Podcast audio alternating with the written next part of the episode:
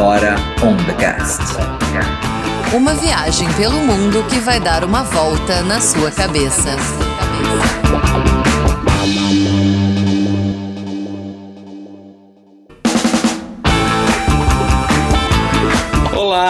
Todos, todas e todes, eu sou o Fernando Zunha Eu sou a Rafa Velhinho. Eduardo Brancalhão na área. E eu sou a Luísa Lemos. e a gente está iniciando mais um Pandora on the Cast, este podcast que fala dessa viagem de volta ao mundo do Pandora on the Road, da Rafa e do Edu, e a gente agora adentra a Polônia. É isso aí, a gente tá numa dupla comemoração hoje. A primeira é porque chegou no décimo episódio do Pandora on the Cast. Uhul! O que é incrível, mais incrível ainda é que a gente chegou na Polônia e eles vão me encontrar e vai acabar o bullying. Para quem ouviu o episódio anterior da- dos países bálticos, vão entender bem. Se não ouviu, ouçam, porque a gente fala bastante desse encontro aí e finalmente chegaremos a ele. Que a gente voou as tranças pelos Bálticos para poder encontrar a Luísa na Polônia. A Polônia era tão aguardada justamente por isso, né? Não era pra gente ver bisão na Polônia, a gente queria ver a família Lemos, Luísa, o Daniel, a Olivia. E no- encontramos eles em Varsóvia.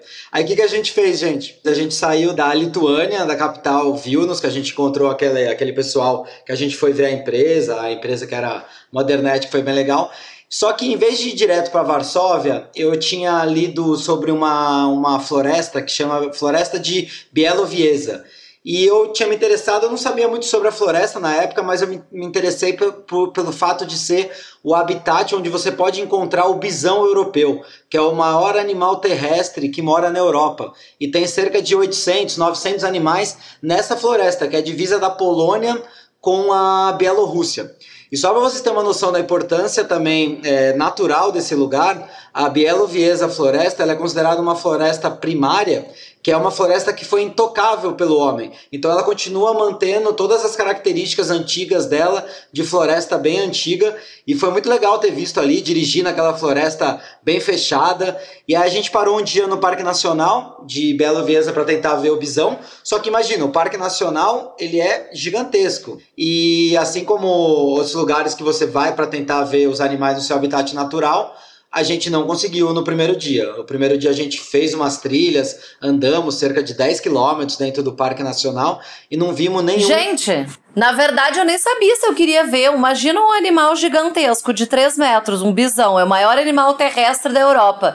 E aí eu andando naquela floresta, só eu e o Eduardo, morrendo de medo de ver, na verdade, o bisão. Na- é, A realidade era essa. Vocês já sabiam o que era um bisão antes de, de ir até lá? Sim, eu, eu, eu, eu sei, eu, na verdade eu sabia da existência do bisão que tinha no Alasca, né? Que eles são, eles são da mesma, da mesma família, que é nada mais é do que um touro ou uma vaca muito grande e muito forte. E ele era muito caçado na época medieval, porque imagina, ele era, ele era, ele andava em bandos, era difícil de caçar. E ele tem muita carne, no entanto que hoje em dia, para vocês terem uma noção, é, a gente não come o bisão, acho que ele é protegido por lei, hoje em dia você não pode comer, mas em compensação tem 1,5 bilhões de cabeças de gado no mundo, então o primo do bisão se dá mal hoje em dia, agora o bisão ele tá bem, bem protegido. Aí a gente não conseguiu ver ele, a Rafa achou bem bom não ter visto, só que eu fiquei com isso na minha cabeça, né? Eu fui até lá, achei aquela floresta que me chamou muita atenção. Aí eu falei, Rafa, vou ser bem sincero, pra gente achar o bisão, a gente vai precisar ficar aqui uns quatro dias, cinco dias, porque o parque era gigantesco. Eu não sei mensurar, acho que é do tamanho do Sergipe, assim. É uma coisa, tipo, muito grande o Parque Nacional. E aí tinha uma, uma reserva natural que, que você pagava 14 reais para entrar. E você poderia ver bisões, tinha bisões morando ali, tinha o lobo, que também habita essa floresta primária, tinha os alces, viados, tem o viado vermelho, e foi bem legal, que pelo menos a gente pôde ver o bisão. Não, mas a parte importante não foi ver o bisão, gente. A parte importante dessa visita, essa reserva, foi que a gente foi atacado por um al alce viado, eu não sei qual é a diferença, por um viado vermelho. É, Na verdade, a gente quase foi atacado. Ah, a gente estava atrás de uma gradezinha, que era um, tipo uma, uma cerca de, de metal, de metal, de arame. E aí eu, a gente tava lá olhando pra ele e tal, o Eduardo tava tirando foto, e eu vi na cara dele que ele começou a ficar irritado. E aí eu tenho uma desconfiança que é a minha calça. Eu tenho uma calça de caveira que ela é rosa e laranja. E eu gosto muito dela. E aí é a primeira, foi a primeira vez que eu fui atacada, foi nesse dia. E tá, depois eu conto outro ataque. E aí ele começou a fazer essa cara estranha, e aí tem um vídeo nosso desse momento. E eu começo a dizer, Eduardo, Eduardo, ele tá com uma cara estranha. E aí nisso, gente, o viado não me dá um pinote e vem em direção a, a gente. E eu acho que eu esqueci por um momento que a gente estava atrás daquela cerca. E aí eu começo a gritar: Eduardo, Eduardo! E o vídeo termina repentinamente. Mas a gente sobreviveu, porque afinal de contas tinha uma cerca entre nós. Só que a galera do vídeo não dá para ver a cerca, porque a, a, a câmera do celular tá para dentro, né? E aí depois que a gente postou esse vídeo, as pessoas ficaram ficaram ensandecidas, querendo saber se a gente tinha sido atropelado, pisoteado pelo viado, o que, que tinha acontecido. E eu realmente tenho certeza que é essa calça, porque depois na Suíça, lembra, Edu? A gente foi fazer uma trilha, até com um amigo do Edu, o Thiago, e eu fui atacada por um bode. Todo mundo passou na trilha. Os, e aí aquele bode estava me olhando, sabe? E eu vi que ele estava me olhando. E aí na hora que eu fui passar, ele me deu uma cabeçada, o bode. Aí o Thiago me salvou, porque o Eduardo já estava lá adiante. E aí eu não eu tenho que lembrar de não usar essa calça em habitats de animais selvagens, porque eles não gostam da minha calça de caveiras rosa e laranja. Não, e, e o negócio do vídeo, eu não sei se foi sem querer ou por querer, ele realmente parece no vídeo, depois eu vou postar no, no stories lá quando, quando rolar o programa programa.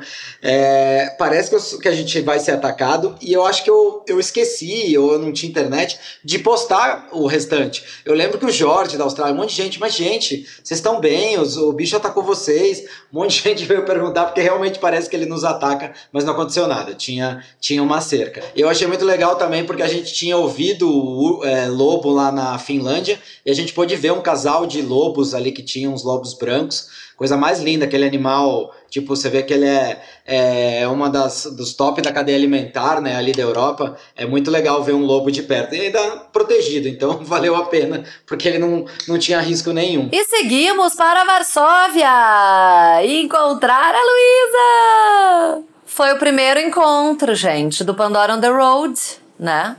Eu tava muito ansiosa por esse encontro. Porque há quanto tempo? A gente tinha saído super pouco tempo, né? Tinha nem dois. Era o segundo mês da viagem, ia para 60 dias de viagem por aí. Mas enfim, eu tava muito ansiosa, porque hum, foi super inesperado. Foi porque a Lu foi visitar o Dani em Copenhagen, né? E aí tu pensou, pô, vou dar uma esticada para ver vocês. E aí a gente teve toda aquela discussão que a gente falou, vamos se encontrar, vamos nos encontrar então nos Bálticos. Aí eu pensei, não, mas o que, que nós vamos fazer nos Bálticos? Aí, enfim, senso comum, a gente decidiu Polônia. E depois eu acho que por logística nossa também, porque a gente ia chegar por cima da Polônia, a gente decidiu Varsóvia, né? É, eu adorei que a gente acabou decidindo a Polônia. Eu lembro que a gente tinha pensado em fazer tipo Finlândia e Estônia. Que, dados nossos últimos episódios, é, eu achei bom a gente escolher a Polônia porque a, a, Rafa deu uma implicada com a Finlândia, mas a Estônia, enfim, até fiquei com vontade de conhecer. Mas eu gostei muito de ter ido encontrar vocês lá, fora o fato de ter ido encontrar vocês lá, e que eu tava louca para ver eles e como é que era, e como era o carro, é, e como eles estavam, né? E engraçado vocês falarem que fazia só 60 dias, porque na minha cabeça vocês já estavam lá há muito tempo. Mas além de eu querer muito encontrar vocês, é, falando da viagem em si foi muito bom porque a gente acabou indo para um lugar super histórico, né? E eu não sei se eu teria ido para a Polônia tão cedo. É, em outra situação, assim, a gente acaba programando viagem para uns lugares mais comuns e não tanto com esse objetivo. E foi incrível, foi muito bom, de dar mais vontade de conhecer lugares assim com muita história. Mas sabe que a Polônia, Lu, foi uma dica desde a época, acho que a minha irmã foi a, a primeira pessoa assim que eu convivo que foi para Polônia, ela foi muito a primeira viagem que ela foi para Europa, eu não sei porque raios d'água ela colocou Polônia no, no roteiro. E ela amou, ela desde a, da, da era que eu falei que eu ia fazer a volta ao mundo, ela falou, ó, não deixa de passar na Polônia. A Polônia tem história, a Polônia tem cerveja, a Polônia tem vodka, você vai gostar. Não não não deixa de passar. E foi dito e feito. A gente adorou Varsóvia, a gente depois voltou para Varsóvia quando a gente estava indo no caminho da Rússia. E Cracóvia também, a gente é totalmente apaixonado por Cracóvia.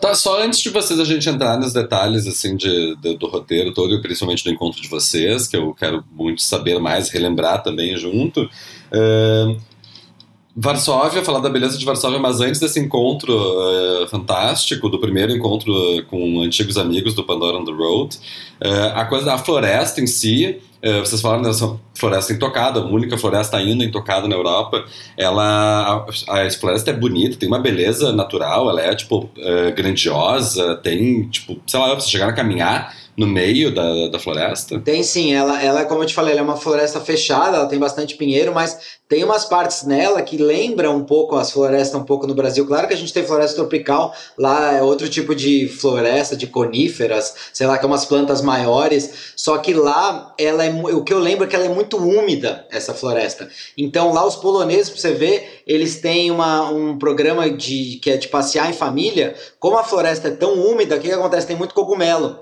e muitos cogumelos que eles usam para cozinhar. Então, às vezes é programa de domingo, o pessoal, ah, vamos caçar cogumelo por causa dessas florestas. Então, e o que, que é, é, é, é importante também citar nessa floresta? Que ela, como ela é intocável, as árvores caem e naturalmente elas começam a se decompor. Aí quando elas se decompõem, que aí vem os cogumelos entendeu? Mas era uma floresta que eu gostei bastante. Eu, eu até falei isso pra Rafa, não fazendo bullying com a Luísa, mas era um lugar que era para passar mais dias, era um lugar que era para passar mais dias também. Porque ela é muito grande, a gente acabou só tendo um gostinho dela. Outro lugar que não deu pra gente visitar, só que também já tava esfriando, porque eu lembro que a Olivia, eu lembro muito da Olivia, da filha da Luísa, que imagina, a, Olivia é carioquinha, ela tava com, com os gorrinhos, porque tava muito frio. E era outubro, era início de outubro que a gente se encontrou e já tava frio para Dedéu em Varsóvia, entendeu? Então eu queria. A, a Polônia tem mar também, ela tem uma praia que, que não é que seja famosa, mas os poloneses vão, né?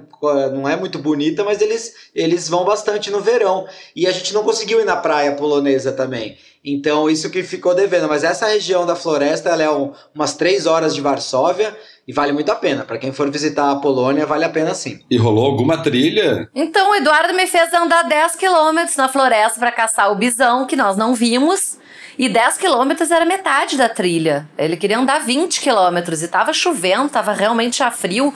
E eu não sei se eu tava aqui, né? Eu falei tão afim de ver o bisão. Então essa, essa trilha sim foi meio tensa. E tudo plano? Ou tudo plano. Tem umas fotos lindas da caminhonete nessa floresta, porque ela, ela fez uma, uma, uma somatória de verdes ali, o meu verde do carro, junto com vários tons de verde da floresta. Diga-se de passagem, foi uma das fotos que mais a, o pessoal que gosta de Land Rover acabou repostando. É, essa foto na, na floresta da Polônia. E lá vocês acamparam também, ou foi. Não, a gente, a, a gente como começou a chover, a gente ficou numa pousadinha lá em, em, Belo Viesa, porque eu fiquei fazendo a trilha o dia inteiro e eu não gosto de montar barraca na chuva, né? Tipo, podia ter dormido no carro, só que como a Polônia a gente chegou, ah, uma coisa que eu acho que eu não contei também. Desde que a gente chegou na Polônia, a gente foi o lugar mais barato que a gente encontrou na viagem até então. Porque a Polônia tem uma moeda que chama slot, que é polonês, ele equivale a um para um por real. Então, um slot era um real, é, é, um real aqui no Brasil. Então, pra gente, a gente conseguiu ficar numa pousadinha por 60 reais, 70 reais, uma, um amor, bem organizadinha, limpinha. Então, nesse dia, a gente ficou numa pousadinha, a gente não acampou não na floresta.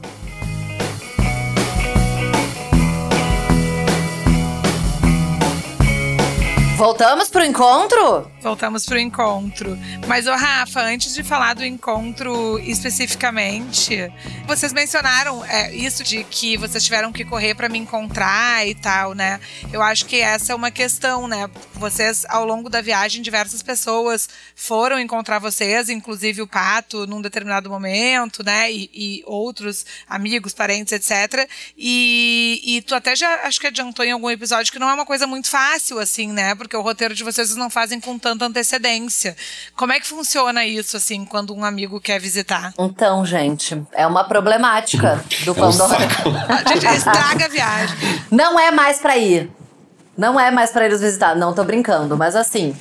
É, realmente a gente não viaja com antecedência uh, quase nenhuma. Não é quase nenhuma, porque a gente tem uma programação que nem a gente sempre fala de que a gente precisa saber até a questão dos vistos, tempo que tem para ficar no país, a questão do tempo, se vai ficar muito inverno ou não. Mas a gente gosta, e uma das grandes é, vivências nossas do Pandora on the Road é ter liberdade, né? Não é viajar com uma planilha de Excel. Então a gente gosta de chegar, poder chegar num lugar, se apaixonar por aquele lugar e lá ficar né? Montar meu acampamento lá, ou numa cidade, ou no, numa natureza, enfim, e ficar lá. E aí a galera que vai nos, nos visitar, para vocês terem uma ideia, até a gente é, tem, temos amigos muito queridos, né? Nós recebemos sete visitas em dois anos e meio, entre amigos e família, o que é bastante, né? Amigos assim, muito próximos. Uh, então, acho que foi uma galera. E aí vocês imaginam a, a logística que não foi feita em cima disso. Porque assim, a galera quer fazer o quê? Quer se preparar antes. E aí quer, precisa comprar passagem de avião, se organizar. As pessoas vão tirar férias de, sei lá, 15 dias ou menos. A gente que tá numa viagem de longo prazo, então as pessoas precisam de programação. Só que daí a, a, as pessoas vêm, então, onde é que vocês vão estar tá ano que vem, uh, 15 de abril? E aí eu e o Eduardo, tipo, gente, a gente não tem a mínima ideia de onde é que nós vamos estar. E a gente pode ter uma ideia, sim, de região, do, do país meio próximo do outro. É, só que aconteceu uh, primeiro contigo, que a gente teve que, que nem a gente falou, voar as tranças ali pela, pela Finlândia abaixo, depois os Bálticos, né? E logo depois, logo depois, alguns meses depois, a nossa outra amiga Luciana, a gente foi encontrar ela na Alemanha e a gente teve que correr pelo Azerbaijão, pela Armênia e desistir de visitar o Irã que foi um pesar nosso, assim, na viagem. Depois a gente não conseguiu mais. Porque a questão da logística, depois que a gente passa com o carro e, e vai, né, países pra frente, não tem como eu mudar de ideia e dizer, ah, mudei de ideia, vou voltar ali pro Irã rapidamente. Então, é uma logística difícil. Não, não, eu ia dizer que no meu caso ainda, assim, tipo, é, tu vê, vocês já tiveram que voar as tranças para chegar na Polônia, e sendo que era um caso que, que foi relativamente mais fácil, porque, como vocês disseram, o Daniel estava indo a trabalho e eu tenho um trabalho é, que me dá flexibilidade. Eu posso avisar que eu vou tirar férias com pouca antecedência e tal. Então a gente ainda tinha essa, essa vantagem, assim, mas é, a, o, a regra geral, assim, as pessoas de fato precisam tirar férias com muita antecedência, né? Marcar as férias e, claro, tem que comprar a passagem o quanto antes, porque a passagem em cima da hora é muito mais cara.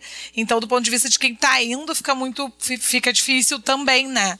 E, e, do de vocês, mais ainda, óbvio, porque como é que vão saber onde vão estar realmente no ano que vem? Não, e, nesse, e no teu caso foi um pouco mais fácil para ajeitar a logística, porque a gente já tinha certeza absoluta que a gente ia para Noruega no início e na Noruega a gente ia descer. Então, no entanto, que a gente propôs, falou, como você ia estar mais ou menos próximo ali dos países nórdicos, você foi para Dinamarca, a gente falou, oh, Lu, quem sabe na, na Letônia, na, na, Lituânia, aí a gente chegou à conclusão que a Polônia ia ser melhor, até pelo aeroporto de Varsóvia, que ele recebe vários voos. Agora, o, o a gente encontrou a Luciana depois, é, se eu não me engano, Rafa, foi quase quase um ano depois, porque a gente foi para A gente saiu da Europa, a gente sai, fez Turquia. Foi em maio, é, não do foi? Outro ano. Foi em maio, a gente foi um tempão depois, foi uns oito, sete meses depois. E aí a Lu, ela, porque a gente super entende que as pessoas querem comprar passagem só que o que, que eu faria hoje em dia, que a gente fez com a prima da Rafa, quando a gente encontrou ela na Tailândia. A gente falou assim: olha,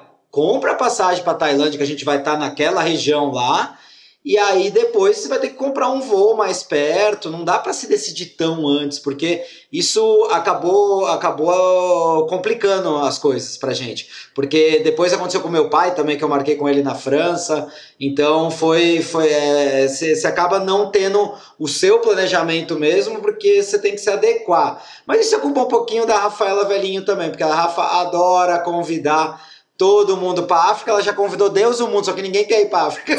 o pato vai. Só tu, Eu só quero, tu, tô é. aguardando a minha data aqui, ó. Na verdade, foi eu que inventei a pandemia, não foram os chineses. Porque meu sonho era ir pra, pra Etiópia e eu não ia de jeito nenhum conseguir no momento que eles estariam na Etiópia, eu jamais ia conseguir. Então agora eu tô chuleando tentar acabar com a pandemia para poder dar certo esse encontro. Pra gente poder se encontrar na, na Etiópia. Mas uh, só para arrematar esse assunto, com a minha, uh, para não para haver um equilíbrio nesse assunto e eu não poder deixar de receber as pessoas que eu amo, é, receber as pessoas e convidar os meus amigos, grandes amigos, para viver um pouco com a gente essa viagem. Com a minha prima deu bastante certo, também porque é, a, ela comprou, uma, uma, no caso, uma passagem para Bangkok E de lá ela comprou uma passagem para o Laos, porque Bangkok era uma cidade, enfim, hiper. É, conectada com as outras cidades e a, acabou que a passagem interna lá de Bangkok para o Laos não foi muito cara, foi super acessível. E aí a gente achou esse equilíbrio de dizer para né, para ela, olha, a gente vai estar tá no sudeste asiático, compra uma passagem para Bangkok e depois a gente vê qual país exatamente que a gente vai estar. Tá. E aí no fim a gente ela comprou essa segunda passagem para o Laos. E aí deu super certo, né? Então a gente não vai terminar com as visitas do Pandora on the Road. É que é coisas que vai aprendendo ao longo da viagem, né? Não adianta. A gente, a gente acha que certas coisas são simples, mas ah, vendo, vendo depois é muito óbvio, né? Claro que as pessoas que estão indo que tem que se adaptar ao roteiro de vocês e não o contrário. Não faria, né? Não faz nenhum sentido. Assim. Não, e a gente super entende as pessoas, elas estão de férias, por exemplo, eu lembro muito do caso do, do Thiago, amigo meu, que foi visitar a gente na Suíça, que era o país mais caro da história que a gente visitou, acho que ele é mais caro que a Noruega, provavelmente. E aí ele queria, ele tava de férias, ele queria tomar cerveja num bar. Eu falei, Thiago, a mesma cerveja eu compro no supermercado, eu vou gastar tipo 3 euros, 4 euros, que já é caro na Suíça a cerveja no bar era 12 euros, 15 euros. Aí eu, ele, eu, falei que eu não ia, ele pagou pra gente. gente e eu, um final de semana em Amigos lá, a Rafaela me convidou pra jantar pipoca. Eu falei, ah, não vai dar. vai dar. jantar pipoca não vai dar. Não, ainda bem que o casal Duque foi pra Polônia, que era um pra um. Porque eu, porque... A Polônia, um pra um, a gente se divertiu e não precisou haver nenhum, nenhum equilíbrio entre as pessoas de férias e nós, né? Porque essa é outra questão das visitas. As pessoas estão de férias, veja bem. O que, que as pessoas de férias querem fazer? E vamos sair pra jantar, vamos sair pra beber, vamos ir pra bar. E a gente está numa viagem de longo prazo, né? Então, muitas vezes, só que assim, o, o Thiago, ele deu um pouco de azar porque ele realmente nos encontrou na Suíça. E aí uma cerveja era 40 reais. Não havia condição alguma da gente acompanhar o ritmo dele. E aí as pessoas novamente têm que entender a nossa situação de que a gente está numa viagem de longo prazo e que ah, vamos beber? Vamos, mas de repente vamos comprar uma garrafa de bebida e vamos beber na beira do rio, vamos beber em casa, vamos fazer outro tipo de coisa. O que com a Luísa a gente não precisou, porque um para um estava uma maravilha, podemos beber vodka, cerveja nas cervejarias, estava uma maravilha.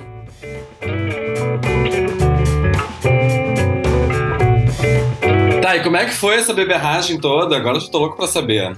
Já deu para aquecer. Em Varsóvia a gente decidiu uma coisa que a gente adora fazer nas cidades é fazer o Free Walking Tour, que é um, é um, é um tour pela cidade. Ele normalmente passa pelo centro histórico, é guiado e você dá um valor pro guia, o que você achar que ele que valeu o passeio. Então cada pessoa dá, sei lá, 5 euros, 3 euros, 10 euros. É, é, é, literalmente cada um dá seu valor. Eles não ficam bravos, a não ser se der um euro, né? Acho que um euro ele não vai, não vai gostar muito da, da história.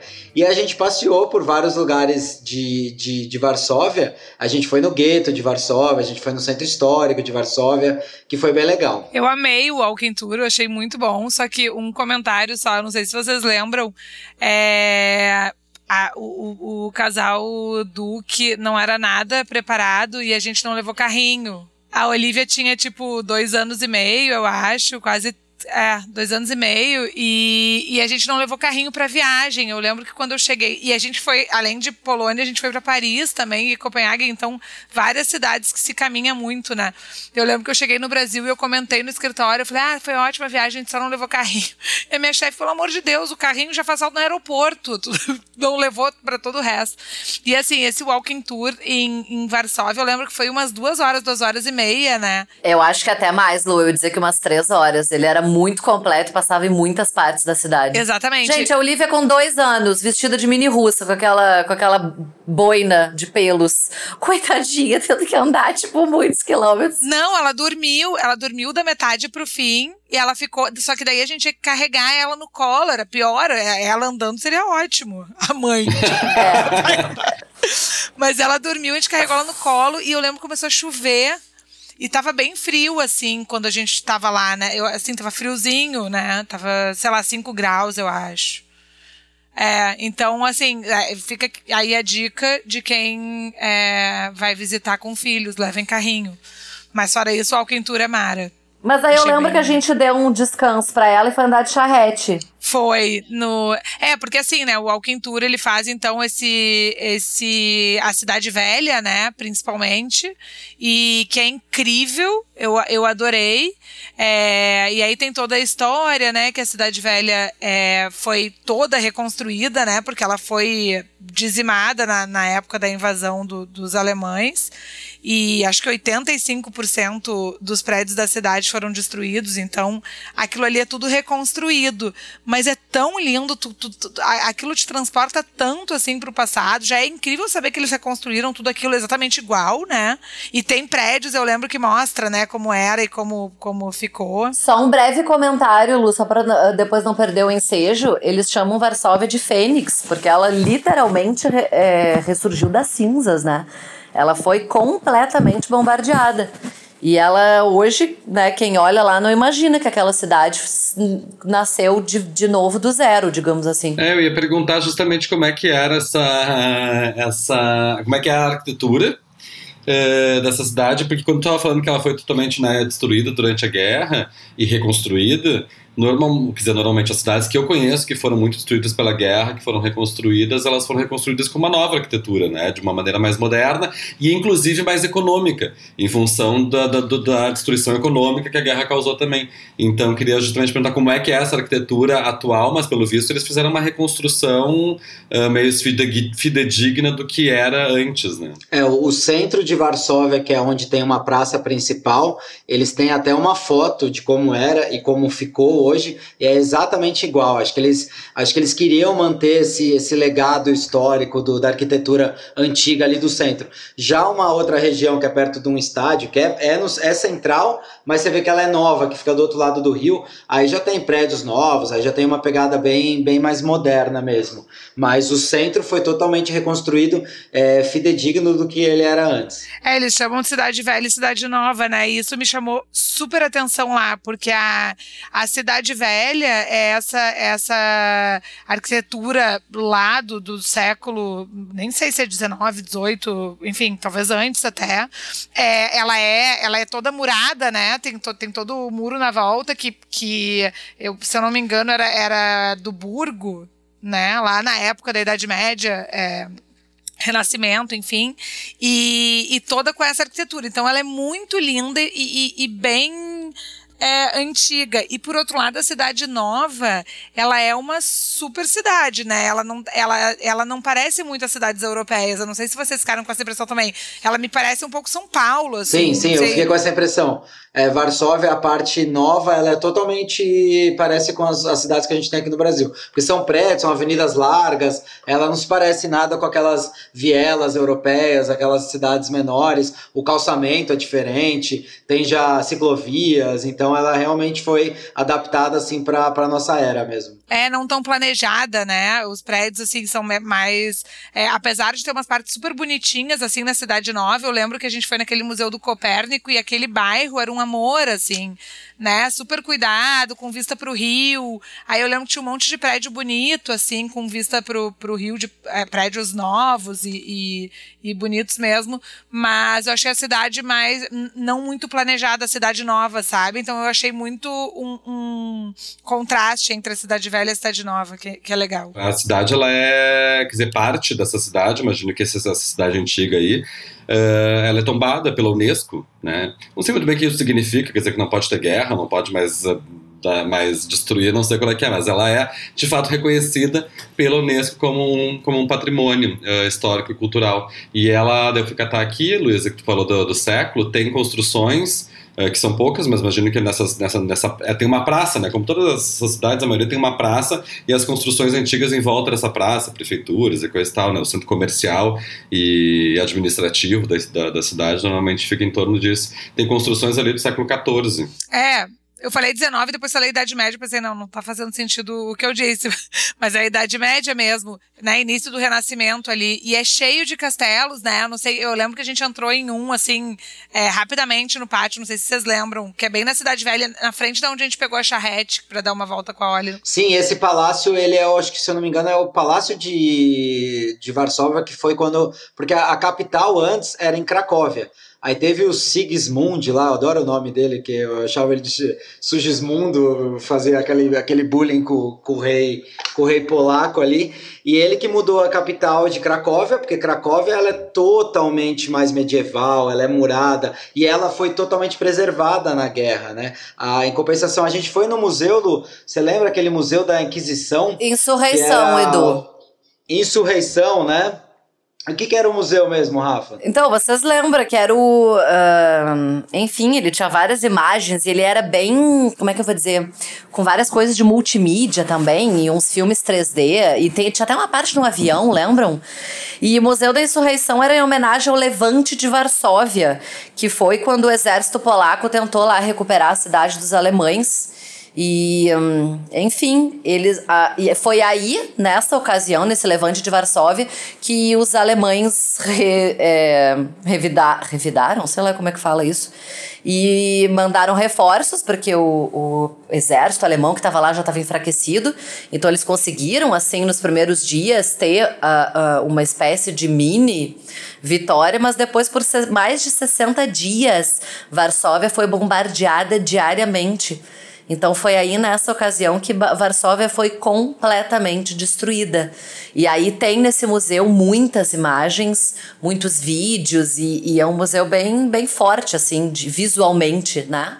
É, esse museu ele, esse museu ele mostra muito sobre a resistência polaca, né, contra os soviéticos. Só que o que mais me chocou nesse museu é que ele, tipo, ele mostrava as fotos aéreas. Tinha um monte de coisa interessantíssima nesse museu, mas o que me marcou foi as fotos aéreas de mostrando Varsóvia depois dos bombardeios. E era simplesmente um lugar devastado. Era não, não, não tinha um ou outro prédio em pé, o resto estava tudo em cinzas, assim, era bem triste mesmo.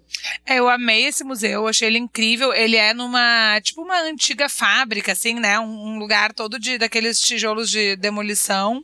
E, e ele é, é, eu acho que é o Museu da Insurreição, né? É, é, que nem a Rafa falou, é exatamente desse momento em que eles estavam sob domínio da Alemanha nazista, mas também sob risco de invasão da União Soviética, que eles também não queriam, né? E essa, essa história, para mim, é muito incrível, porque eles, eles a, a, os poloneses organizaram um levante durante todo o tempo que eles estiveram dominados pela Alemanha para conseguir se livrar, né? Só que eles queriam é, é, eles não queriam também ser dominados pela União Soviética. Eles queriam é, ir para o lado dos aliados é, capitalista, né? E, e aí, quando eles estavam organizando o levante, é, a União Soviética estava se aproximando, né? para invadir. Dizem até que o Stalin, na verdade, é, ficou ali esperando eles perderem dos alemães para então invadir e dominar. Olha isso, né? Eu ia fazer esse contraponto. Dizem que uh, eles pararam de fornecer suprimentos, né? Também por isso, porque eles não queriam que a resistência polonesa, no caso, tomasse a cidade, porque era interesse deles isso, né? Imagina como era difícil para os poloneses naquela época. Eles estavam simplesmente no meio de dois ditadores sanguinários, um dos maiores, os dois são os maiores assassinos da história recente que a gente teve. Um do lado o Stalin com o Exército Vermelho, do outro lado o Hitler querendo implantar o nazismo, e a Polônia no meio desses dois gigantes com poderio bélico e tudo os poloneses foram guerreiros mesmo nessa época, viu? É isso que a Rafa falou do, de que não mandaram suprimentos. Eu, eu lembro que super me marcou porque é, eles estavam esperando, os poloneses, quando fizeram, que fosse uma insurreição de poucos dias, assim. E aí os aliados não mandavam suprimentos porque eles eram aliados também da União Soviética, né, contra o, o Hitler. E, e aí eles não, não queriam mandar nada antes que tivesse o ok da União Soviética, que não dava o ok porque também queria invadir. E aí aí o negócio que era para ser poucos dias acabou durando dois meses, né? E é muito incrível o museu, assim, porque ele, ele vai, tu vai fazendo aquele percurso, né, histórico, assim, e, e eu lembro, me marcou muito também aquele avião, não sei porquê, lá no, que, é, que é no final, que é um uma réplica de um avião, né, ou o próprio avião. E apareciam pessoas na, no museu, assim, tinha referência das pessoas, porque fico imaginando, no meio de duas opressões, uh, sem mantimentos, eu fico imaginando onde é que estavam essas pessoas nessa cidade, porque também só uma cidade vazia também não tem tanto embora a, a, potência da cidade possa ser um motivo de, de mostrar força de destruição. Quando terminou tudo isso, me, super me marcou é uma informação de que dois terços da população da cidade no início da guerra já não existia mais. Sobrou um terço só. Da cidade. Na cidade. Porque eles evacuaram, parte morreu, parte evacuou, provavelmente. Não, e outra parte foi confinada no gueto de Varsóvia, que ficou famoso ali pelo seu, primeiramente com a concentração de judeus, só que depois de, acho que na, na parte mais maior de número de pessoas, chegou a ter quase 400 mil pessoas confinadas num espaço muito pequenininho, e aí depois de um tempo começou a faltar comida para eles, faltou tudo, porque no início do, do, da ocupação nazista, eles não eram tão é, diretos contra os judeus, primeiro eles eram, eles começaram a sofrer é, sanções, né, o comércio não podia abrir, o judeu não podia sair, o judeu tinha que sair com uma estrela enorme para saber, aí depois eles começaram a ficar confinados, ali no gueto. Então foi, foi passo a passo que eles começaram a, a confinar as pessoas e tirar elas da cidade, mas o, os bombardeios atingiam a cidade inteira. É, o gueto foi a segunda coisa que me marcou pra caramba nessa parte histórica, porque é, é, é, é bem louco tu ver na, que eles botaram 450 mil pessoas, era tipo 30% da população de Varsóvia. Eles botaram num, num gueto todo murado num, num, num espaço de território que era, sei lá, 2% do território da cidade. Então, eles botaram 30% da população num espaço equivalente a 2% do território. Então, imagina as condições, sem dar condição nenhuma, porque, evidentemente, eles queriam, na verdade, eles deixavam aquelas pessoas ali para depois mandar para campo de concentração, né? Então. E aí teve um levante do gueto, né? Que foi a primeira revolta de, de massa de judeus contra a Alemanha nazista. Então é uma coisa é, interessante, assim. Porque sim, né? Tu coloca, além de, de tudo, tu colocou ali 450 mil pessoas num espaço, num cubículo, sem a mínima condição. Mas eu acho que a gente vai falar mais do nazismo do próximo episódio, né? É, mas eu só queria comentar uma coisa muito breve disso que eu acho muito curioso, que eu acho que para além de tu colocar as pessoas em más eh, condições de vida, uh, atrolhando as pessoas, num, muita gente num num, espaço pequeno, acho que gera aí também um fator que eu acho muito importante para os levantes, no modo geral, que é a facilidade de comunicação. Está todo mundo muito próximo de tu organizar, como foi que a, que a Rafa e o Edu comentaram, né? Acho que até ali nos Bálticos, quando teve aquele motim uh, da população inteira, quando as pessoas de alguma forma elas estão concentradas no lugar, a maneira de se comunicar, de, de da, da, informação circular de boca a boca, seria, rola de uma maneira incrível para tu poder organizar algum levante desse tipo. Então pode ter sido também uma, um fator. O que tu falou é muito importante, mas eu lembro que até a Rafa perguntou na hora do, do Free Walking Tour, quando a gente estava falando do gueto, quando a gente passou pelo gueto de Varsóvia, antes do levante, a gente falava, ué, mas eles não fugiam, porque não, não, não tem como você não tentar fugir, né, de uma situação dessa. E aí a, a guia, eu lembro que ela falou, fugiam, mas eles não tinham para onde ir. Eles eram facilmente depois capturados pelos nazistas e aconteciam coisas piores. Eles iam depois ou eles eram mortos ou eles eram levados para. Naquela época ainda não se tinha a noção dos campos de concentração, né? Se tinha a noção de que ia levar para algum lugar, para trabalhar, para ser preso. Ah, o mundo foi descobrindo aos poucos o que era realmente os campos de concentração, né?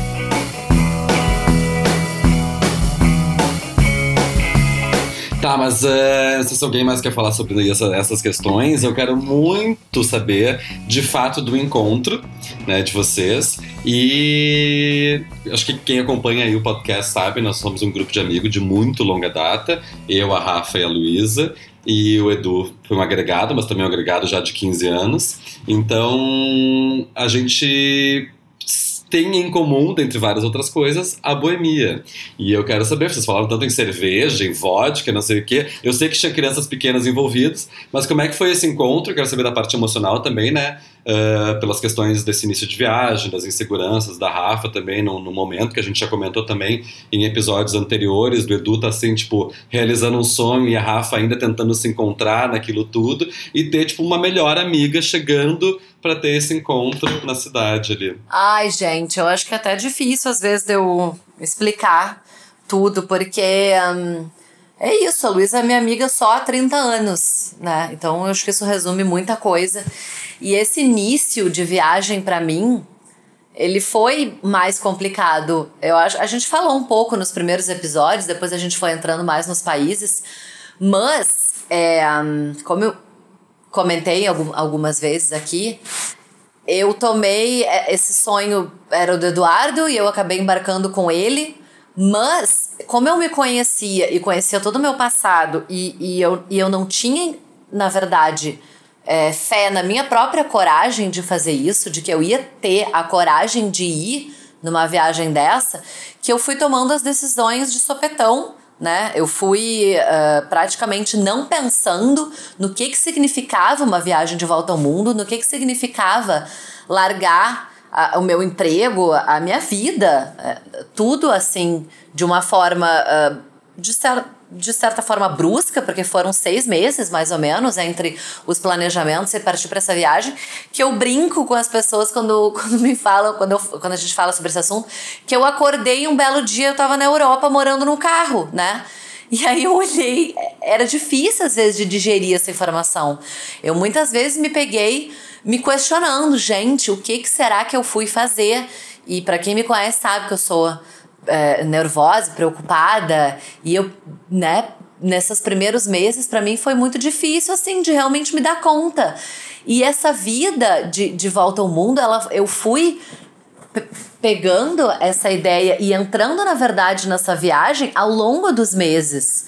Então, esses, esse, essa primeira parte da viagem, ela foi mais difícil para mim. De realmente de digerir tudo isso que estava acontecendo. E aí a Luísa chegou, né? E era minha melhor amiga. E realmente foi muito emocionante para mim, por mesmo que por menos que a gente tenha dito que eram uh, ah, 60 dias, foram 60 dias muito intensos para mim, né? de mudança drástica na minha vida. E a Luísa sabe, a Luísa é minha segunda terapeuta, junto com a minha terapeuta. Ela é a minha, na verdade, minha, eu larguei a minha terapeuta e ela virou a minha única. E a gente faz sessões de audioterapia. Mas eu não pago, tá? Ela faz de graça. Não, essa informação largou. Ah, tá, largou na viagem. Já tô nervosa. Como assim largou a terapeuta? Não, eu larguei. eu já voltei. Calma, não criamos pânico. A Luísa já tá preocupada, achando que eu larguei a terapeuta ontem. Não, eu já voltei. Sobrou só eu. Desde que eu voltei pro Brasil. Mas na viagem eu, eu saí, enfim, larguei a terapia. Não existia terapia ainda online. Se vocês forem pensar, era uma época que a minha terapeuta, por exemplo, não atendia online naquela época. O mundo mudou muito de lá pra cá. Mas enfim, foi um encontro muito importante para mim nesse sentido. E também foi maravilhoso, gente. Porque, que nem diz o Eduardo, eu quero convidar todo mundo, porque a gente tá fazendo uma viagem incrível e eu quero dividir isso com os meus melhores amigos. Eu quero viver isso com eles também. Por mais que exista essa, essa problemática de ter que arrumar muito antes a agenda e de quando chegar lá as pessoas querem gastar, a gente não pode. para mim, isso aí são os detalhes, né? Que, que permeiam isso, mas para mim é receber os meus melhores amigos na, nessa viagem incrível de volta ao mundo que a gente está fazendo. Então, para isso, por isso que, ah, enfim, já falei meia hora, eu acho, sobre, sobre isso, mas foi, foi maravilhoso receber. E foram pouquíssimos dias, mas a gente fez render, né? Eu não sei que a gente fez render esses cinco dias aí, foram cinco dias? Eu acho que foi menos, acho que foram uns três dias. Foi menos?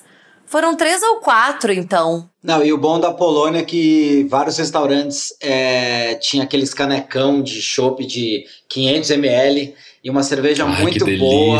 Não, eu fiquei, eu não sabia da qualidade das cervejas da Polônia por puro desconhecimento mesmo. E do preço, pelo visto. E do preço, não, era maravilhoso. Aí teve um, a, a, gente lá no centro de Varsóvia, é óbvio que a gente acabava indo nos lugares mais turísticos, mas não deixava de ser bom, porque tinha aquele lá que a gente comeu joelho de porco, que eles gostam muito de porco igual os alemães, né? Eles têm um pouco da cultura russa, porque eles são eslavos, mas ao mesmo tempo eles também, é, antes da, da, da Segunda Guerra e ter todos os problemas com a Alemanha, eles faziam muito comércio com a Alemanha, são os vizinhos deles. Então eles, eles pegaram característica dos, das duas superpotências. Eles adoram beber vodka, que os russos amam, e eles adoram beber cerveja, que é a referência à Alemanha. Só que aí eu descobri, hoje em dia no Brasil, se for comprar uma vodka boa, pode comprar uma vodka polonesa que você não, não perde nada para nenhuma vodka russa. A qualidade, a qualidade deles é maravilhosa.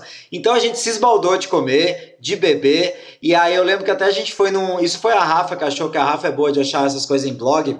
A gente foi num lugar, é, agora tá bem na moda, mas há três anos atrás estava começando o negócio de cervejas artesanais, né? E aí a gente foi num pub que tinha marca de cerveja. Nossa, eu nunca vi tanta cerveja na minha vida. Foi bem legal, bem legal aquele pub. É, aqueles lugares cheios de torneiras que realmente no Brasil agora tem pra caramba, mas na época não tinha, né? E eu lembro que eu tava, eu tava super cansada. Eu lembro de estar tá cansada. Acho que foi o dia do Walking Tour que eu andei três horas com a Olivia no colo.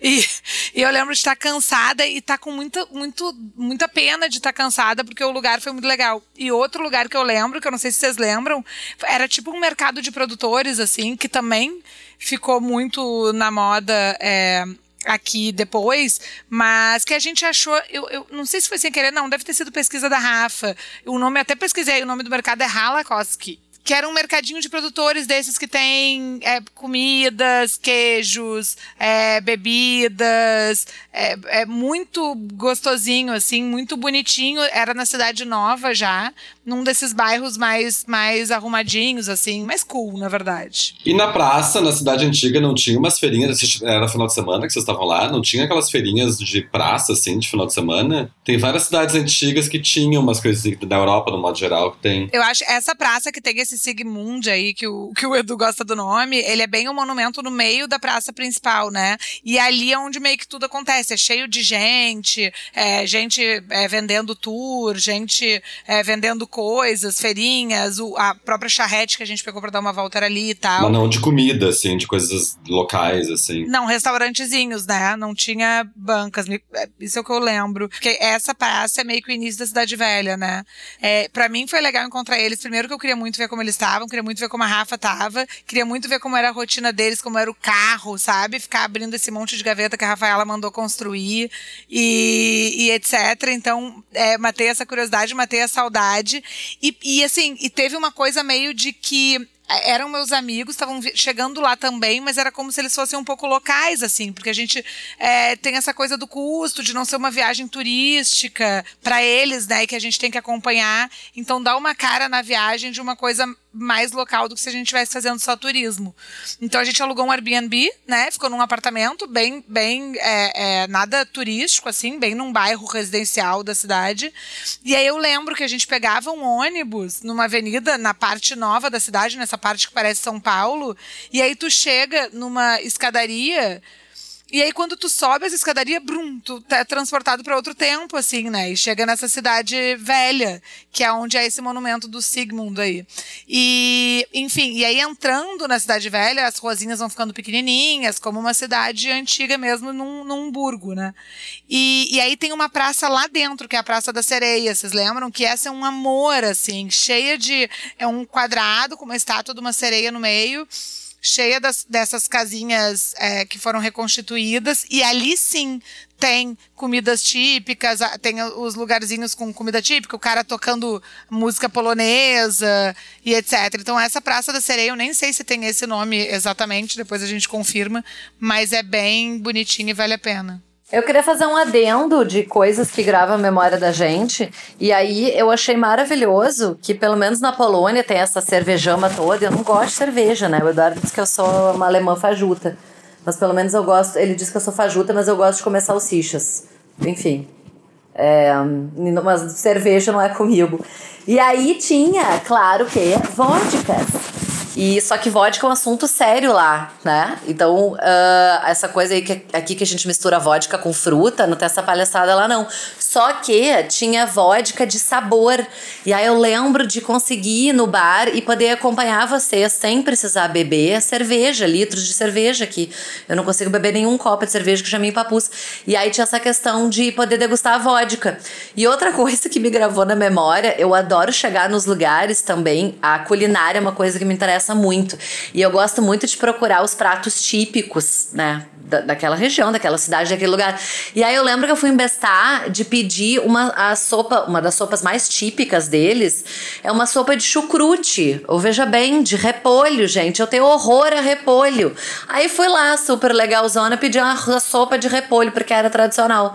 Não sei nem o que, que eu fiz, se eu terminei de comer ou não. É engraçado porque eu pedi uma sopa de beterraba e a Rafa olhou e falou: ai, eu não vou pedir de beterraba, né, Paulo? Aí ela pediu cabbage, e cabbage em inglês é repolho. Só que eu falei, gente, a Rafa não gosta de repolho, por que ela tá pedindo? E pediu. Aí chegou, fez uma cara na sopa. Eu acho que foi isso. Eu acho que eu não me dei conta o que, que era cabbage. Só pode ter sido isso. Porque eu não ia saber. Eu não ia pedir a sopa de, de repolho em sã consciência. Não ia fazer isso. Mas essa é a mais tradicional deles, que é a sopa de repolho com linguiça. Eu lembro de ter gostado muito da comida. Eu, eu assim, eu, eu gostei muito da comida. Eu gosto de comida alemã, né? Porque é muito parecida, né?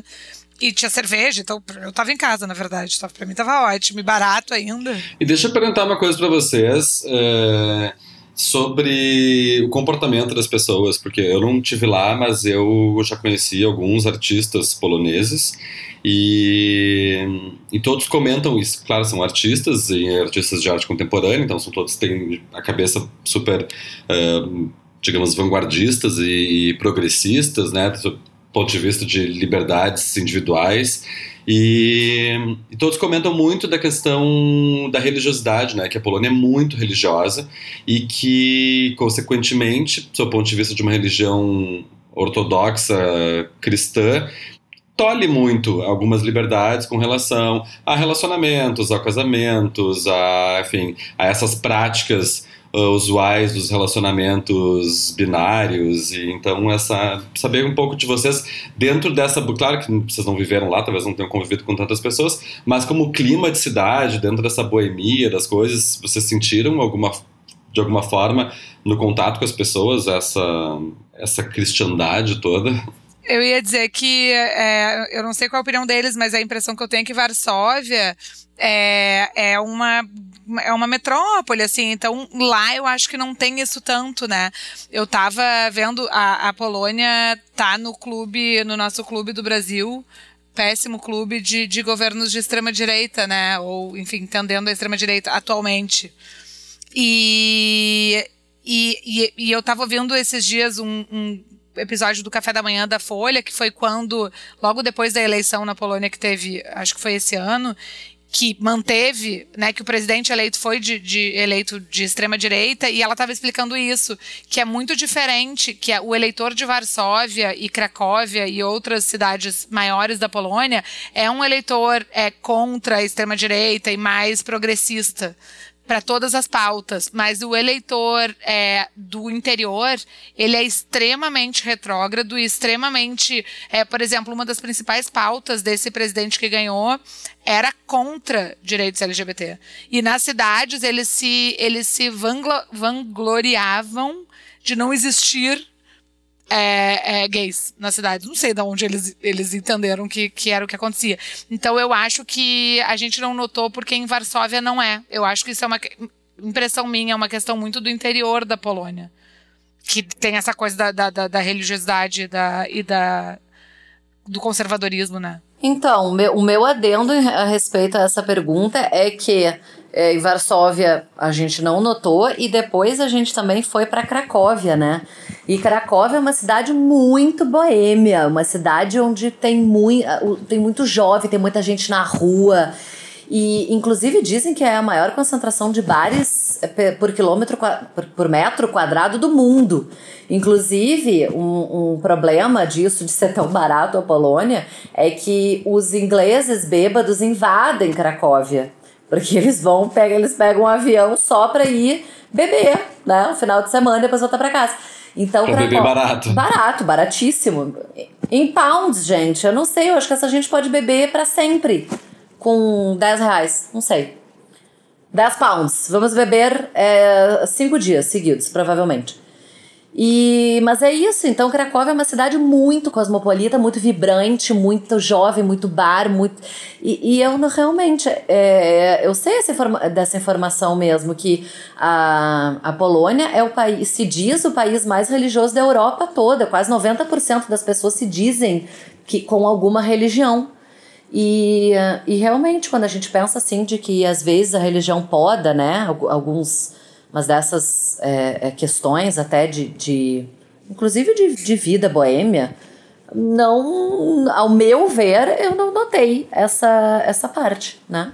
Não, é que, é que como o presidente ele é muito nacionalista e ele é conservador, ele usa a igreja também para pegar toda essa, essa pessoal mais conservador para fortificar essa pauta. É, realmente eles é, o, a comunidade LGBT tem mais problema na Polônia. O único lugar que eu vi bares LGBT foi em Cracóvia. Em Varsóvia eu não vi, para dizer bem a verdade. Em Cracóvia tinha alguns algumas boates, algum Agora, do resto da Polônia no interior, a gente não viu muita coisa não. Tipo, você vê aquele mesmo é, domingo na Polônia, por causa do, da religião católica, é sagrado, não abre nada, nada, nada.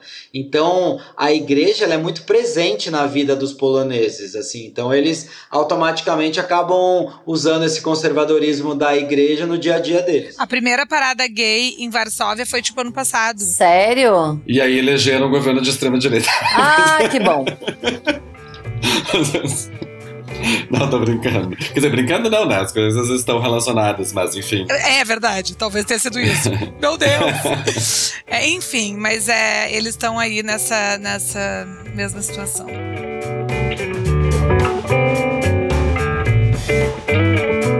Vamos chamar nosso persona?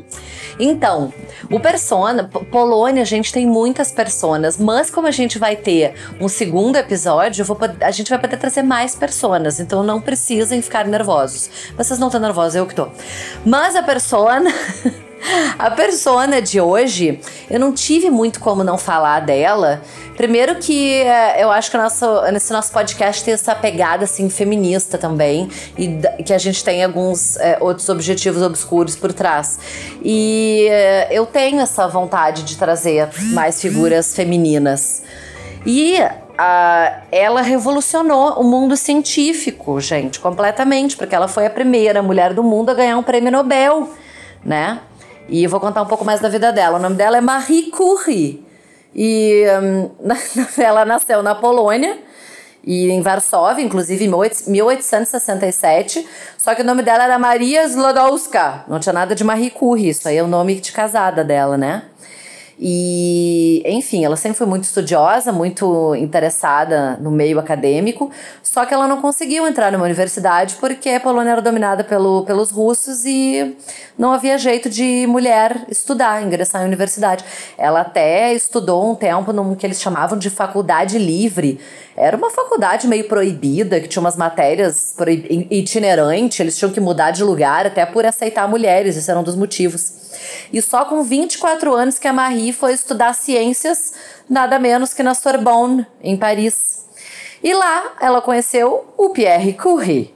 E aí eles dividiram não só o laboratório, mas o coração. Olha que bonito. E eles casaram. E eles se tornaram esse super casal de, de, do mundo científico, gente. Eles faziam todas as pesquisas. Imagina, eles podiam, tipo, ser marido e mulher e estudar e descobriam os elementos novos da tabela periódica. Então, eles descobriram um elemento que era 400 vezes mais radioativo que o urânio. Em homenagem à Polônia, eles batizaram o elemento de quê? Que dá uma, dole duas, polônio. Eles descobriram polônio. E depois eles descobriram o rádio também. E a Marie se tornou lá em 1903 a primeira mulher a ganhar um prêmio Nobel. É, foi em física esse primeiro prêmio dela.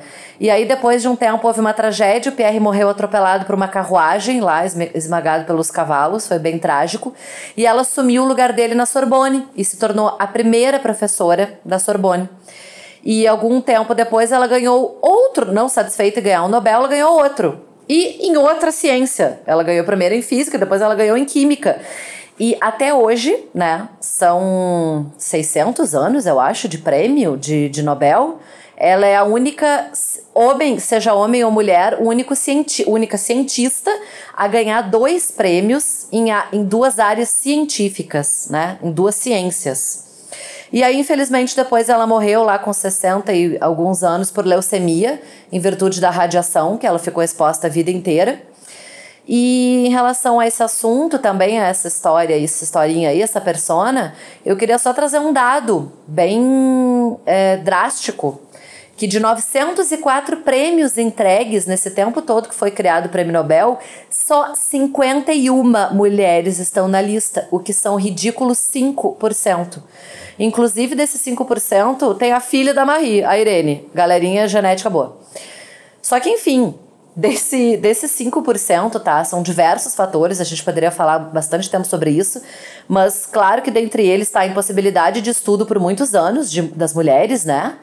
É, existe uma total ainda falta de apoio do, dos pais e da família à experimentação das meninas na fase da infância, né? A gente sabe que o que, que é brinquedo de menina e brinquedo de menino pode experimentar, pode né, misturar, pode, pode fazer essas, essas incursões na vida aí de, de experimentos e depois tornar cientistas. Os meninos é muito sempre muito e até hoje, né, é, existe esse preconceito no meio acadêmico e principalmente científico, né? E claro que muito a impossibilidade de conciliar a carreira científica com a maternidade, né? Óbvio, porque não dá tempo de ser mãe cientista. É um, um dado sobre isso que mostra exatamente essa situação nos dias atuais foi que saiu com a, agora na, na época da pandemia todo mundo de quarentena, os, a, a quantidade de publicações de artigos científicos por homens aumentou tipo 20%, e porque eles estão em casa teoricamente trabalhando menos e com mais tranquilidade para produzir artigos científicos, né? E entre mulheres diminuiu 50%. Porque elas estão em casa tendo trabalho triplo, né? Claro, regra geral, não estamos generalizando, etc.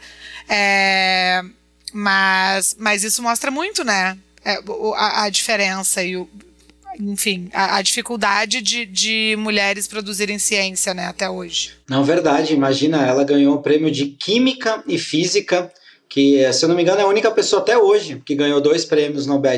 Eu, Rafa, eu acho que os, o prêmio Nobel começou a partir de 1900. Você, como você citou 600 anos. Ai, eu confundi então 600 anos com 600 prêmios. E não foi 600 prêmios, foram 900. Então esquece os 600, deleta, cancela. Enfim, gente, fica a dica pros pais, né, de hoje.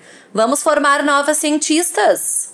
Isso depende da criação também, né? Não, e, uma vez eu vi um documentário dela, uma coisa que é, que é fantástico, como ela, ela foi uma das inventoras do raio-x, né? e foi bem próximo da, da, segunda, da Primeira e da Segunda Guerra, ela ia no campo ajudando nos soldados, naqueles barracos ali onde cuidavam os enfermeiros, ficavam ajudando a, a, a cuidar das pessoas que estavam machucadas. Ela estava ali tirando radiografia, que era uma coisa nova, e ela que sabia como fazer. Então ela foi tipo, ela foi pro front, além de ser cientista, ela estava lá dando a cara para bater, assim, tipo, ela é fenomenal. Não, eu ia dizer que, que é, ela é incrível, de fato. Acho que é uma excelente persona. E só para dar um spoiler, que a gente vai voltar é, nela rapidamente no próximo, porque o meu, a minha pandica do próximo episódio tem a ver com ela. Mas como eu não terminei de ler o livro, não posso dar nesse.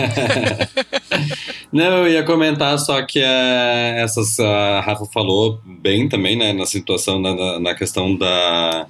Dos, dos pais, das pessoas ficarem ligadas na criação uh, ah, para estimular uh, cientistas, pensadores, né? Cientistas são, são uh, filósofos, sociólogos, artistas e pensadores do modo geral, pessoas que se dedicam à pesquisa e que conseguem ter espaço para pesquisar e para manifestar a sua pesquisa de alguma forma, seja através de um artigo científico ou através da arte.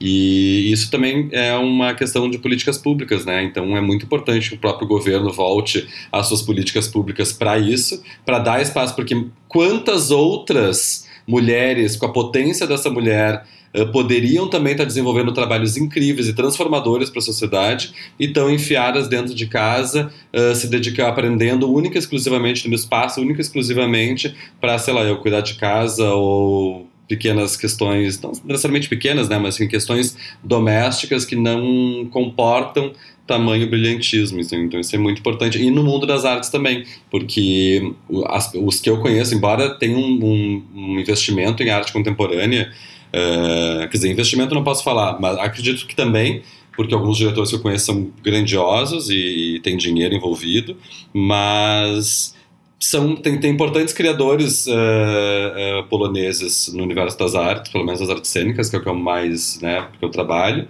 e, e poucas mulheres. É isso aí, vamos, vamos incentivar um, né, o pensamento científico entre mulheres, porque de fato temos uma deficiência aí de política pública. É, especialmente no Brasil, que foi praticamente cortado, né? Todo incentivo a qualquer tipo de pesquisa. E é tão importante, né, que vai uh, na antemão dos países de primeiro mundo. A China, por exemplo, ela importa cientistas do mundo inteiro. Tem, tipo, gente do literalmente do mundo inteiro trabalhando para os chineses, para o governo chinês, para desenvolver, porque ciência também ela salva vidas, ela pula etapas da humanidade. Então, realmente é muito importante. Ciência é muito importante. Vocês sabem que é, essa questão cultural ela é toda tão importante, tão forte, né? E claro que em outras épocas eram mais valorizado do que hoje, mas quando começaram a construir, quando os Estados Unidos começou a construir as grandes universidades, é, elas, eles, eles tinham, tinham dinheiro investido na estrutura, mas faltava uma coisa fundamental para as universidades, que eram uh, os professores,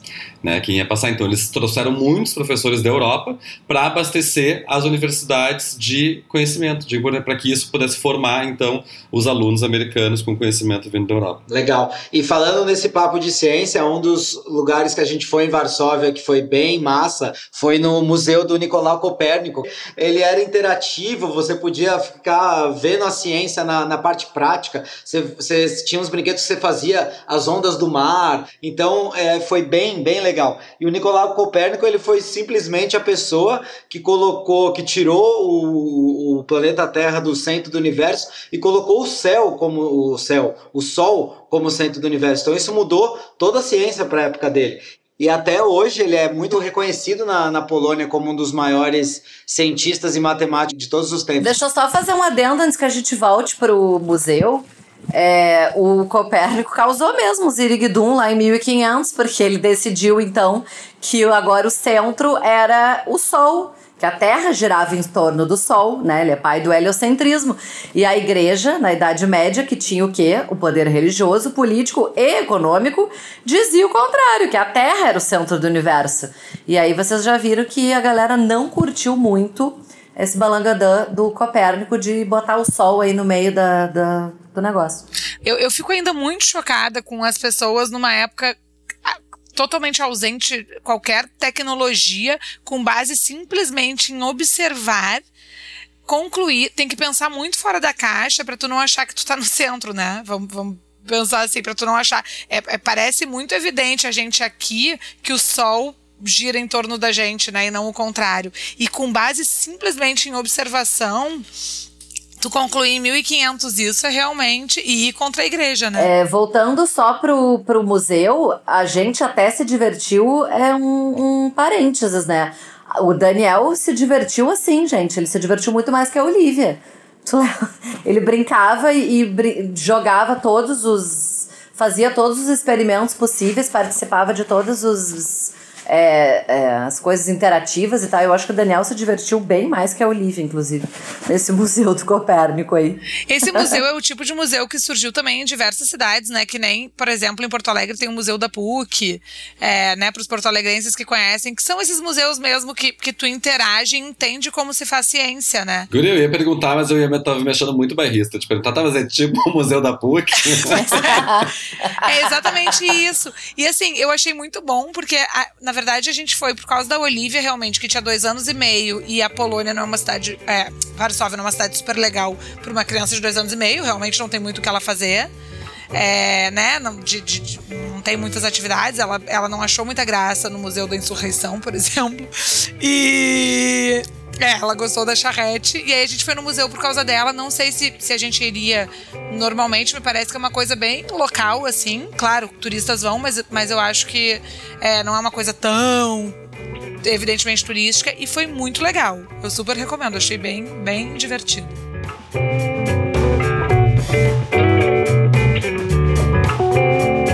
Bom, encerramos nosso encontro em Varsóvia. Eu vou embora da viagem já. Mas escuta, falta as pandicas. A gente não pode encerrar assim, dar tchau pras pessoas. Vamos de pandicas, então.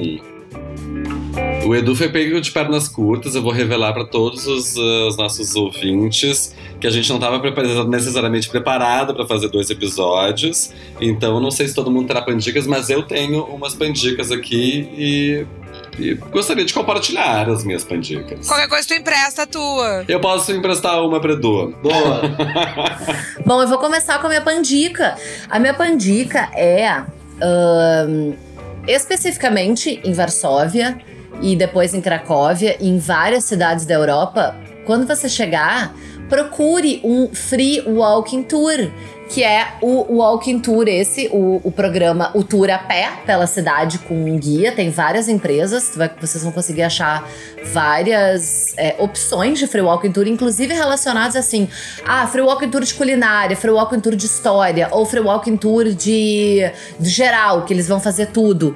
E é muito legal, gente, porque tu conhece essa cidade, principalmente essas cidades, muitas cidades na Europa que, que misturam essa, essa questão também da arquitetura com conhecer a cidade, mas quando a cidade tem uma carga histórica muito grande, a gente aprende demais no Free Walking Tour. Eles explicam tudo e mostram, principalmente assim, mostram os lugares onde as coisas aconteceram. Então a gente vive a história. Olha que lindo isso. E uma coisa super bacana do Free Walking Tour, que é. ah, não tem um preço. Muitos, tá? Muitos Free Walking Tours tem que pagar e definir antes. Ah, custa tanto. Mas esse que a gente fez em várias e várias cidades, o Free Walking Tour é, você vai pagar no final. Tu paga no final o que tu achar justo. Então, assim, ah, tu vai decidir lá, puta, gostei pra caramba disso aqui, vou pagar tanto, vou pagar 10 euros, vou pagar 10 dólares, vou pagar, não vou pagar 10 dólares, vou pagar 5. E eu acho isso justíssimo. Não vai ser canguinha, tá? Pra fazer passar a gente, fazer a gente passar vergonha. Mas é isso, procurem o Free Walking Tour, é minha pandica. Edu, qual é a tua pandica? Então, eu não me preparei pra Pandica. Ele tá, acabei de dizer que ele tá sem pandica, criatura. Rafaela não ouve. Vou eu então. A pandica do Edu é Tadeusz Kantor, um grande artista, criador polonês, claro, né? não ia estar falando dele à toa. Uh, Tadeusz Kantor teve, quer dizer, ele não, não esteve, não, que eu saiba pelo menos, mas recentemente eh, teve uma exposição de um trabalho dele que chama-se A Classe Morta. Ele tem um trabalho pesado, mas é porque ele viveu, ele criou na segunda metade do século XX e cresceu na, na Polônia nesse nessa zoeira toda que vocês narraram aí, entre a cruz e a espada, entre Alemanha e Rússia, e então a manifestação artística dele não poderia ser também muito diferente, mas ele se tornou mundialmente conhecido e, e fez eh, produções desde pinturas, e ele é da Cracóvia, ele criou, ele, a Cracóvia realmente parece um centro muito, muito interessante, porque a minha pandica também é da Cracóvia, é, porque é do Edu, né, para deixar claro. Enfim, Tadeu, Tadeusz Kantor, investiguem, tem trabalhos lindos dele, tem textos sobre ele, é, realmente é um- é um como a gente estava falando antes ali brevemente, é um artista, mas é um pensador por trás do artista que desenvolve um trabalho incrível sobre a sociedade polonesa nesse período, na segunda metade do século XX.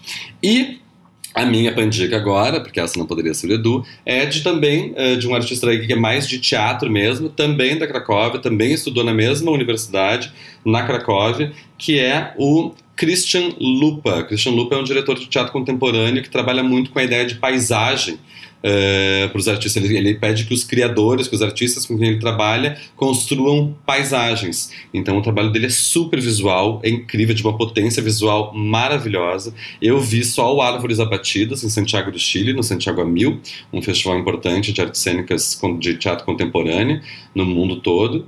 E, e ele tem imagens aí, então se forem para Polônia, tentem assistir algum trabalho dele, procurem coisas sobre esses artistas, que são artistas incríveis. Lu? Então, eu vou dar duas dicas é, culturais para antes de ir para Polônia para assistir. É, seguindo nas minhas dicas, na minha versão mais clichê de dicas. É, dois filmes, eu acho que é legal de assistir antes para ter uma noção do que a gente está falando. Então, tanto a, a lista de Schindler, se tu, a pessoa, não sei, estava morando em Marte até hoje, nunca viu e apareceu aqui agora e está ouvindo esse podcast, por favor, assista. É, e o pianista, porque os dois, é, mesma coisa, se estivesse morando em Marte, venha e assista.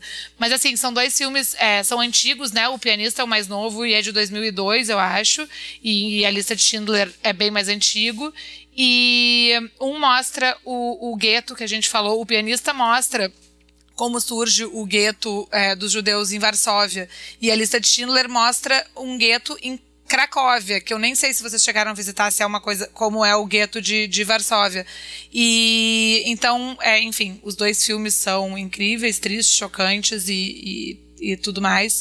E vale a pena assistir antes de ir para Polônia, eu acho, porque aí já chega com essa referência cultural. Só como uma, uma referência pontual dessa tua da pandica do, do pianista, uh, essa semana eu estava falando com a Daniela Thomas, que é uma grande uh, artista cenógrafa, uh, diretora de teatro, cenógrafa, enfim, cineasta. Ela. A gente estava falando sobre essa, essa cena do, do pianista, que ele fica dentro de casa tocando, mas ele tocando sem sem pressionar as teclas assim, para não fazer barulho, para não chamar a atenção das, uh, dos nazistas, né, para não ser perseguido, não ser descoberto dentro dali. Aquela cena de uma beleza, de uma poesia, e tem tanto a ver, a gente lembrou dessa cena falando sobre esse momento de pandemia. Claro que é diferente, né, mas a gente recluso em casa, tendo que achar formas de se de sobreviver dentro de casa, uh, sem poder ir para rua, né, sem poder chamar a atenção do vírus com o inferno lá fora, assim, né? Digamos, analogicamente falando. E assim, para quem não se interessa tanto por história e por todas as referências, o pianista tem o nariz mais sexy do cinema, que é do, do Adrian Brody, que ele é maravilhoso. Houve uma eleição pra isso? Não, eu elegi. é mais uma pandica. Né? Eu também achei que era uma eleição. Eu achei que era qual o nariz mais sexy. Eu achei que tinha uma lista para isso. É da Luísa, então, essa, essa opinião. Melhor, menos mal. Então tá, o Edu não tem pandica, então vai pra próxima. O Edu foi a do Pato ou tu vai ter? Pode ser a do Pato, mas eu tenho um que, que a gente foi, que é um bar que vende mais de 320 variedades de vodka. Porra, melhor que. Você pode experimentar a vodka uma por dia até, até o final do ano, você repetindo só duas vezes. E o bar chama Dom Vodrik. Então a gente vai colocar depois lá escrito. E eu não experimentei as 320, a gente tomou uma 6 cada, vai. Fantástico. Vocês gostam de vodka? Eu, eu demorei muito para gostar de vodka, mas eu também fui convencido que existem que as vodkas que a gente toma não são. Claro, não tô nem falando de Natasha, tô falando das boas vodkas que a gente toma. Não é uma coisa que me desce com mais facilidade. Eu gosto de whisky, por exemplo, que são destilados fortes também. Mas a vodka não é a coisa que mais me encanta. Vocês tu, tu não tomou lá? Eu não lembro. Talvez eu tenha tomado, eu não lembro. Deu um apagão na memória, ela não lembra. Eu gosto de vodka, só que é, vodka pura, igual eles tomam lá é, a gente não está acostumado no Brasil. No Brasil a gente mistura com suco, com energético, com. Sim, mas eu digo a vodka de lá era boa, desceu, gostoso? Boa, boa. Ela é um pouco mais. É, não diria pastosa, mas ela é um pouco mais encorpada do que a gente está acostumado. Viscosa. É, ela é um pouco mais viscosa. Ela não é, ela não é tão líquida, parece assim, sabe? E aí você toma ela quase é, muito gelada.